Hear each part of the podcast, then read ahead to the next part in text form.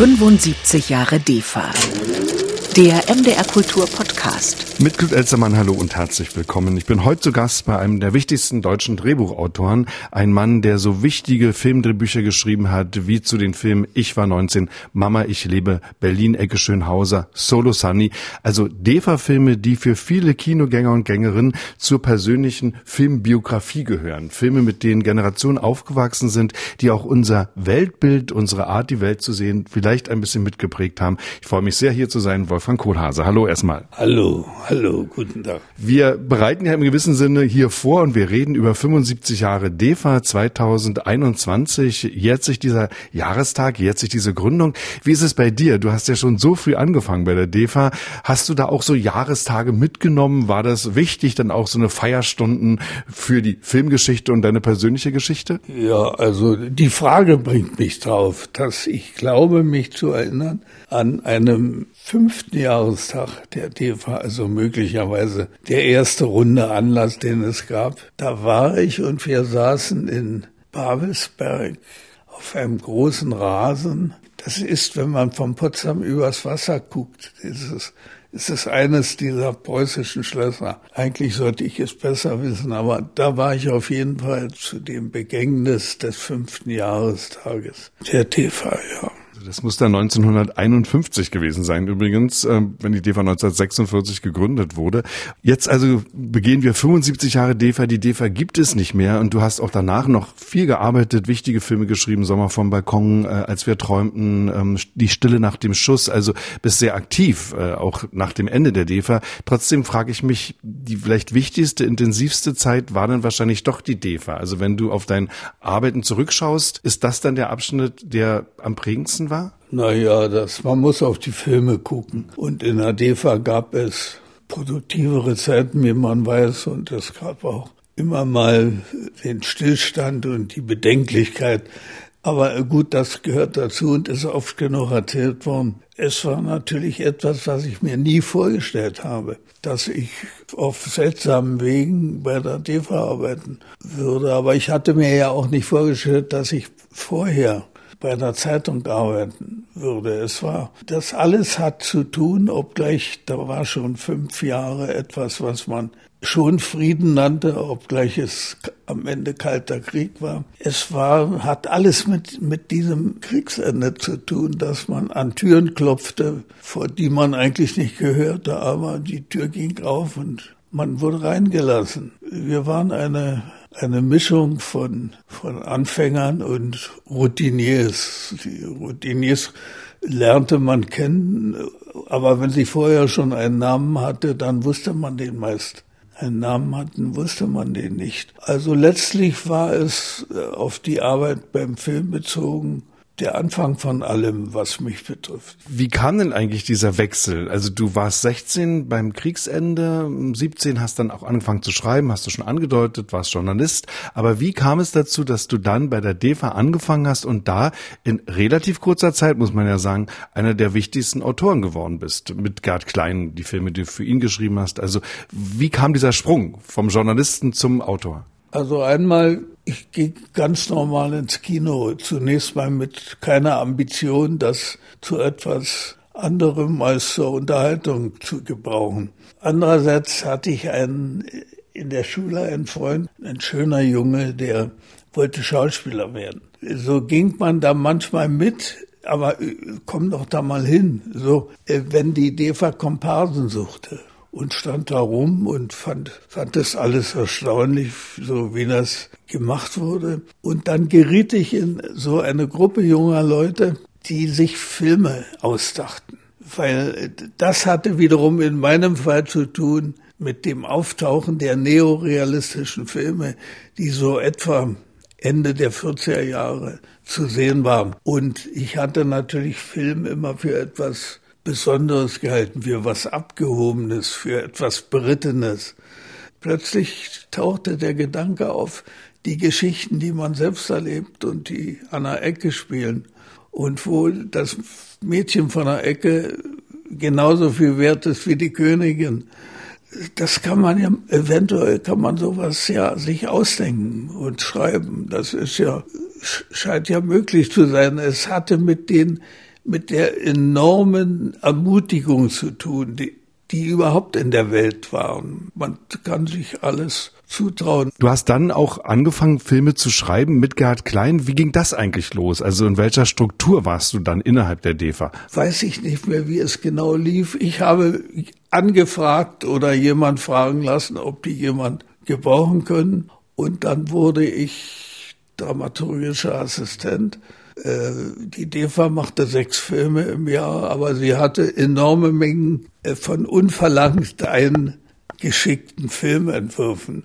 Und obgleich ich nichts davon verstand, saßen wir mit großer Würde über all diesen Papieren und gaben den Leuten äh, gute Ratschläge, so dass ich von damals ja weiß, ich hätte nicht erklären können, was Dramaturgie ist, wofür man das überhaupt braucht, aber ich dachte auf jeden Fall, Dramaturgen sind Leute, die anderen Leuten reinreden. Und dabei konnte man sich ganz wohl fühlen. Es war merkwürdig ein, eine Mischung von beruflichem und privat, privatem Interesse. Ich kam aus Adlershof, also hier einem, einem Vorort im Südosten, den ich sehr liebte, wo ich auch hingehörte. Und dann fuhr ich an einem Tag mal zu einer Pressekonferenz die Metzig gab eine Pressekonferenz, weil die DEFA war eingeladen worden nach Karlsbad, nach Kalavivari als Beobachter. Also man, sie sollten wieder dazuhören, die Leute, die in Deutschland Filme machten. Es gab ja genug von einer Art, die man nicht unbedingt mehr dabei haben wollte. Aber irgendwie fing die DEFA an und gab eine Pressekonferenz und ich kam zum ersten Mal im Leben in diese Gegend, am Wannsee und in Griebnitzsee und so. Das schien mir sehr zu passen für, für so eine noble Beschäftigung wie die Herstellung von Filmen. Und da dachte ich, gut, ich war drei Jahre bei der Zeitung gewesen. Wie ein Schwamm eigentlich. Ich versuchte zu begreifen, was man begreifen musste.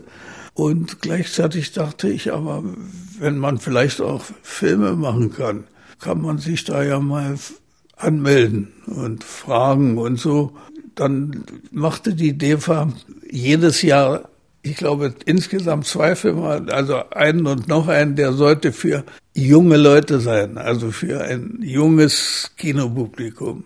Das führte zu, zur Gründung einer kleinen Gruppe. Und in dieser Gruppe habe ich Gerhard Klein kennengelernt, der seinerseits vorher Dokumentarfilme gemacht hatte oder sogenannte populärwissenschaftliche Filme. Und der kam aus Kreuzberg und ich kam, wie gesagt, da aus Adlershof, Schöneweide, Treptow, das war der, das Umfeld meiner Kindheit. Und stellte sich heraus, dass wir ein ähnliches Lebensgefühl hatten. Er war allerdings zehn Jahre älter und er hatte mit Glück und durch die Hilfe anderer den Krieg überlebt. Aber jetzt war so beim Film, wie ich beim Film war. Wir waren eben beim Film und das hatten dann natürlich auch alle die törichten Ideen, was da alles dazugehört. Also man, man muss sich eine Geschichte ausdenken, man muss die Geschichte anderen Leuten einreden dann hatten wir natürlich den stillen Wunsch und man musste eine Schauspielerin entdecken. Man musste irgendwo lang gehen und sagen, haben Sie mal einen Augenblick Zeit, darf ich Sie mal etwas fragen? man hatte natürlich immer das Gefühl, das klappt nie, die, die gehen einfach weiter. Ja, das ist ein Trick, der nicht geht. Aber auf, am Ende waren viele Leute beieinander, die alle anfingen, auch die Schauspieler fingen an, die Schauspielerinnen fingen an. Diese Art von Zuversicht und Hemmungslosigkeit, das war eine sehr angenehme Mischung. Ja. Du hast gesprochen von den neorealistischen Einflüssen. Die sind natürlich gerade in den frühen Filmen von dir absolut spürbar. Das erste große Meisterwerk Berlin Ecke Schönhauser Ende der 50er Jahre entstanden ist mit Gerhard Klein, die Stadt so aufnimmt, wie sie war. Und ich würde sagen, Wolfgang, ist das nicht äh, für dein gesamtes Werk dann eigentlich auch bestimmt geworden? Also dieser Blick auf das, was ist, vor die Haustür treten, wie du mal so schön sagst, mal gucken, wie es dem Nachbarn so geht. Also man findet ganz wenig ein den utopischen Filmen nichts Fantastisches bei dir, sondern diese Verpflichtung einer Realität, die ist in den 50er Jahren von dir vielleicht eingegangen worden und du bist ihr in meinen Augen treu geblieben. Naja, worüber sollte ich reden, wenn nicht über, über Berlin, über die Stadt, über ihre Vergangenheit. Sie roch noch lange nach Rauch, die Stadt Berlin. Und man ist ja nicht schlecht beraten, wenn man über Dinge redet, über die man wenigstens glaubt, dass man mehr von ihnen weiß als jedermann. Also insofern das Thema lag auf der Hand. Nebenbei sagt, ein wichtiges Merkmal dieses Studios war immerhin, dass es nicht dazu da war, Geld zu verdienen. Nun hat natürlich das, alle Vorteile haben Nachteile. Es wurde dann auch nicht viel Geld verdient und mancher machte sich die Arbeit vielleicht leichter als gewünscht war. Aber dennoch hatten wir das Gefühl, wir wollen Geschichten erzählen, wir wollen etwas sagen, von dem wir glauben, dass wir es wissen. Wir wollen über unsere Kindheit sprechen. Und natürlich bot sich der Krieg, das Kriegsende, das Leben der Eltern, das vergeudete Leben. In jede Familie hatte der Krieg eingeschlagen auf irgendeine Weise. Das alles war ja da. Das alles war ja da. Und die DEFA wollte ja, sie wollte natürlich Filme machen in allen Kategorien. Sie hatte ja Mitarbeiter. Berlin war ja die, die war die frühere Uferstadt. Die Leute wohnten noch, wo sie gewohnt hatten. Die Leute mochten auch, wenn man sie ließ, äh, was sie immer gemacht hatten. Aber gleichzeitig gab es ein großes Bedürfnis, etwas über diese Zeit, die nun vorbei war, über den Krieg, über den,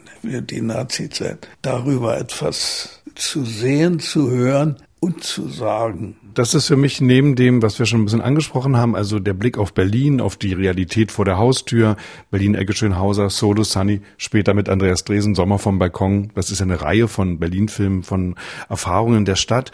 Das zweite wichtig große Thema bei dir, also der Krieg, die Spuren des Krieges, die Folgen des Krieges. Aber erzählt hast du das oft mit Regisseuren, die sich sehr unterschieden von deinen eigenen Erfahrungen. Also du hast mit Konrad Wolf diese großartigen Filme gemacht. Ich war 19, Mama, ich lebe und andere die hatten ja was zu tun mit seiner Biografie als Immigrantensohn, der nach Deutschland kommt, ganz anders als du. Oder der Aufenthalt, will ich dazu nehmen, nach dem Roman von Hermann Kant, der selbst als Gefangener in Polen, als Teilnehmer des Krieges von seinen Erfahrungen erzählt. Also was ist da von deiner eigenen Sicht, auch deiner eigenen Erfahrung als junger Mensch im Krieg in der Nazizeit eingeflossen? Natürlich, das war nicht blank und geradeaus gesehen die eigene Biografie. Aber es steckte ja eigene Biografie drin. Das war das, was ich am besten wusste. Was, glaube ich, auch ein Publikum erfahren wollte im Kino. Also man, man darf sich das nicht vorstellen, dass die Leute sich nur, nur äh, Unterhaltungsware ansehen wollten im Kino. Nein, es gab ein Bedürfnis, auf diese Zeit zu blicken und wenigstens im Nachhinein zu verstehen, was da passiert war. Und sonst dachten wir, na ja, man denkt sich Geschichten aus. Das kannte ich ja von der Zeitung. Man schreibt, man geht rum, man guckt, man, man sucht, man findet, man schreibt, nur Kino dauerte länger, Kino hatte großen Aufwand, Kino machte etwas her, hatte große Verführung. Obgleich ich immer gedachte, ich versuche mal Filme, aber eigentlich will ich Prosa schreiben, weil ich Lesen für eines der größten Vergnügen halte bis heute, die zu haben sind. Dann machst du letzten Endes auf, wonach man dich fragt. Also wenn du das Gefühl hast, jemand, Leute warten auf so etwas, sie machen es gerne.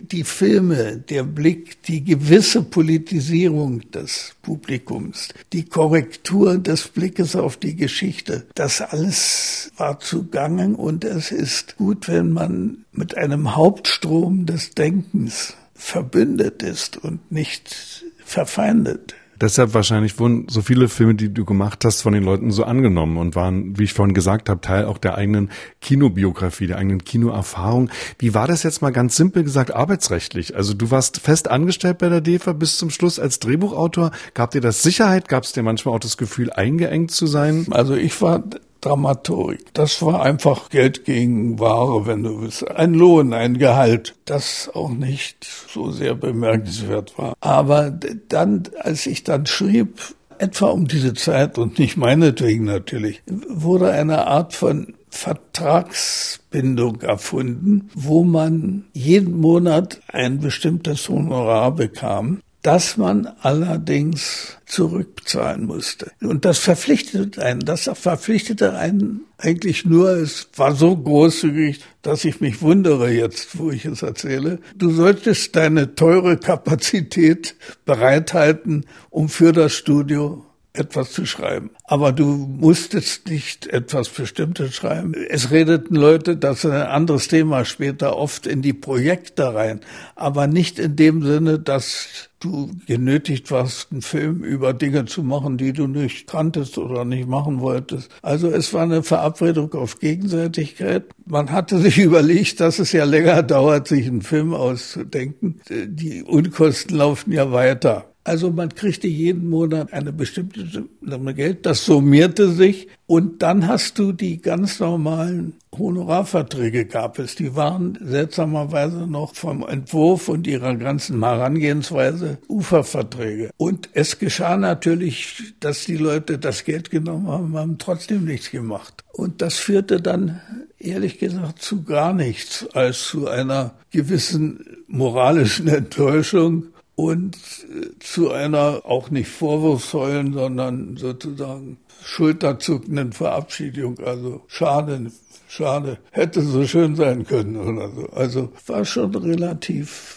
großzügig. Obwohl du einer der erfolgreichsten, auch bekanntesten Drehbuchautoren warst, denn ich meine, wer kennt schon den Namen von den Leuten, die die Drehbücher schreiben? Das ist eine Ausnahme, dass die Leute den Namen Wolfgang Kohlhase auch schon in der DDR kannten. Hast ja auch du das Erlebnis gehabt, dass dir ein Film verboten wurde? Berlin um die Ecke mit Dieter Mann. Ähm, eine Berlin-Geschichte, auch wieder junge Leute, so, ich habe den Film immer empfunden, so in der zweiten Reihe der Stadt, so hinter den äh, Kulissen, äh, die da auf der Straße an ihren Motorrädern rumschrauben. Ein sehr atmosphärisch dichter Film. Hat dieses Verbot des Films Films bei dir auch mal einen Zweifel ausgelöst, das Gefühl, vielleicht doch nicht an der richtigen Stelle zu sitzen oder dass die Loyalität, die du dir empfunden hast aus deiner Geschichte heraus, in dem Augenblick erschüttert wurde? Erstmal ist es einfacher, als man denkt. Du hast einen Film gemacht, nicht du alleine, sondern mit motivierten Kollegen. Ein Team hat einen Film gemacht. Du hast ihn ausgedacht. Es ist sehr einfach und sie wollen ihn nicht zeigen, ja. Das war nicht die Regel, muss man sagen.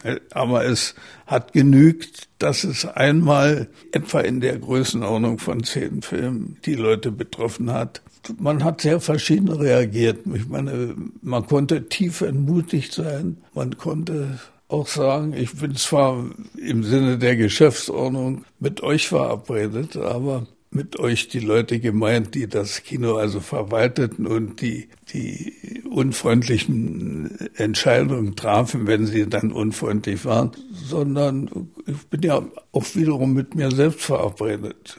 Ich bin ja auch mit der Arbeit verabredet. Und du hattest viele deiner Kollegen und Freunde waren in einer vergleichbaren Lage. Das machte das nicht besser, aber es war auch gut gegen die Einsamkeit. Also ausgerechnet mir passiert so etwas. Es passierte vielen und es war ein törichter und unnötiger Konflikt. Es war ja nicht so, dass wir angefangen hatten, Filme zu machen und nun sofort eingeschüchtert waren. Wem das so gegangen ist, der hat sich halt einschüchtern lassen. Aber wir wollen offene Fragen in die Gesellschaft bringen. Man hört immer, das wird gebraucht.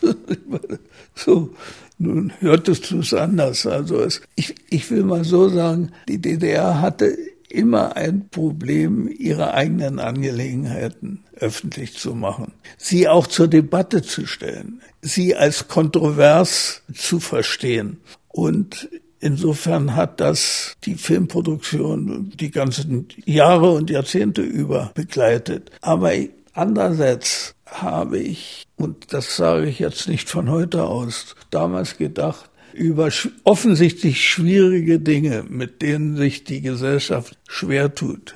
Wie sollten schwierige Dinge ohne Schwierigkeiten behandelt werden, behandelbar sein. Man war nicht so leicht sozusagen von allen Absichten, die man hatte, fernzuhalten. Und ich weiß nicht, ob ich letzten Endes besser gelebt hätte, andere Filme gemacht hätte, wenn es diese Schwierigkeiten nicht gegeben hätte. Man macht ja überhaupt nicht Filme, weil man irgendetwas besser weiß als andere, sondern weil man versucht, es irgendetwas herauszufinden über die Welt. Ich sage, die Welt ist bunt, aber ungerecht, wie wir wissen. Und wie bist du da dann vorgegangen? Also du hast ja gerade beschrieben, was für dich wichtig ist am Schreiben. Bist du ein Geschichtensammler gewesen? Hast du Zeitungen sehr aufmerksam gelesen? Hast du wirklich vor die Haustür geschaut und dann das verarbeitet, das schon bewusst gesammelt für das Schreiben?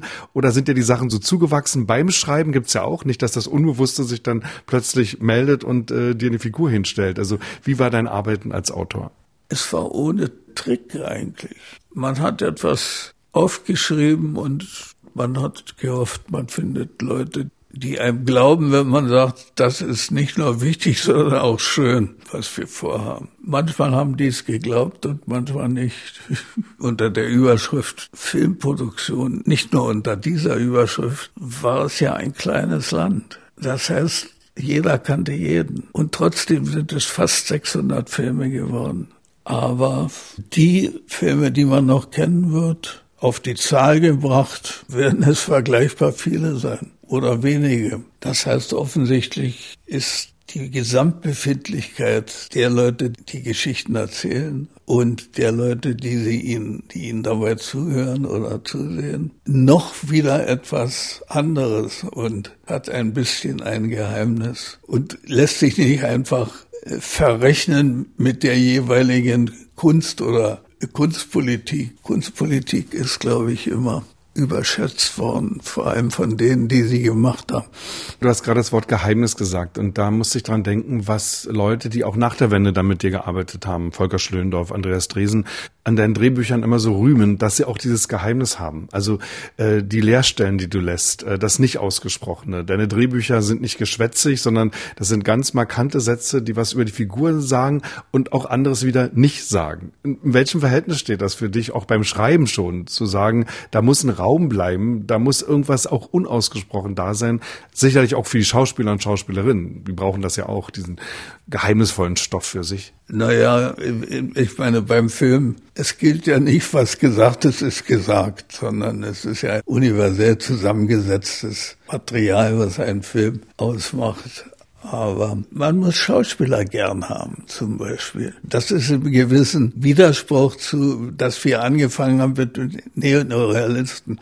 Und die Verführung war ja auch, man nimmt die Schauspieler einfach, auch die, die gar keine sind. Man nimmt Menschen und macht sie zu Schauspielern. Wenn man da eine Weile im Beruf ist, dann merkt man, dass das ist nicht die einzige Sache, über die man nachdenken muss. Äh, der Film hat etwas, was keine andere Kunstarbeit hat, glaube ich. Also wenn man jetzt an Malerei denkt, an Musik, an Fotografie. Alles sind Elemente, aus denen sich die Gesamtwirkung zusammensetzt. Aber der Film hat etwas vielleicht Einzigartiges. Er zeigt das Entstehen eines Gefühls im Gesicht eines Menschen. Es macht das Theater nicht. Du hast immer die Totale. Du hast den Schnitt, der lenkt dich. Du sollst ja dahin gucken, wo, wo der Film es will. Und so war für mich immer hilfreich mit dieser Bewunderung für Schauspieler. Wenn eine Geschichte nicht weiterging oder wenn sie nicht so schön war, wie man sich das gedacht hatte. Oder wenn man überhaupt im Zweifel war, ob das ein Film werden kann. Es war oft hilfreich oder ist, um mich mal nicht schon völlig in die Vergangenheit zu rücken, es ist hilfreich zu wissen, dass da kommt ein Schauspieler dazu und der macht etwas, was man sich nicht ausdenken kann. Du kannst dir ja wiederum nur von deinen eigenen Erfahrungen her etwas ausdenken, einen Vorschlag machen und so weiter. Also hat mich immer interessiert, wer macht, wenn ich ein Buch schreibe, wer macht's weiter? Mit welchem Material macht er es weiter? Und, und, ich denke bei vielen deiner Filme tatsächlich zuerst an die Schauspieler. Ich denke an Jackie Schwarz bei Ich war 19, ich denke an Renate Kröster natürlich, äh, Solo Sunny. Ich denke auch an Sylvester Groth in dieser großen Einsamkeit im Gefängnis, im Aufenthalt. Aber wenn du schreibst, hast du ja diese Gesichter konkret ja noch nicht vor dir. Du schreibst erstmal das Buch. Aber du denkst irgendwie schon daran, dass Schauspieler, Schauspielerinnen das irgendwann lebendig werden lassen? Ich meine, ich, den Schauspieler als Beruf, als Kategorie.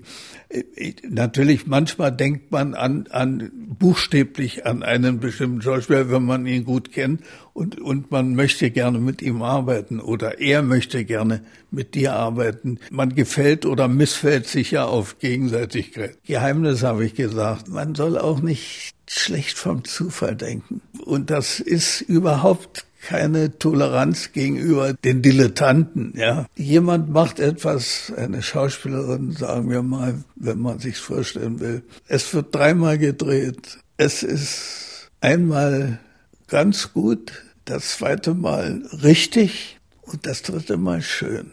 Warum? Wer kann das erklären?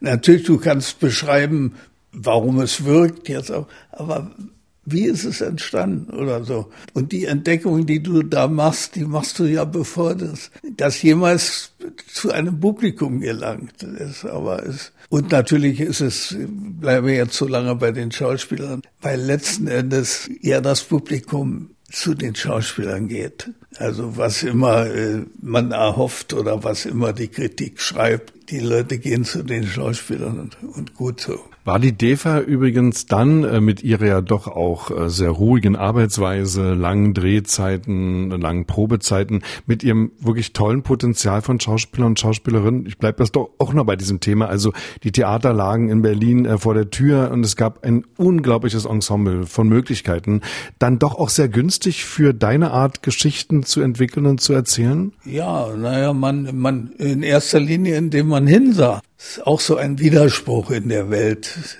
oder in der Stadt Berlin. Das war Welttheater, was in Berlin gespielt wurde. Und da sind die Leute mit einer leichten Gänsehaut in die Unfreiheit geklettert, vom Westen kommend in den dunklen Osten. Und dann sahen sie ein Theater, das von der Welt handelte, von einer Geschichte, letztlich vom Menschen. Das gab es hier, dass man sie überhaupt kannte, dass, dass man verführt war, darüber nachzudenken, was passiert denn mit wunderbaren Leuten und was denke ich manchmal heute, wenn einem einfällt, wer alles nicht mehr da ist, was denke ich, was könnte man für wunderbare Filme machen? Ich weiß gar nicht, ob das Vielleicht gibt's auch nur, dass es einen wunderbaren Moment gab, der dauerte zwei Jahre, drei Jahre, zehn Jahre. Äh, und das war eine große Zeit für eine bestimmte Art von Theater.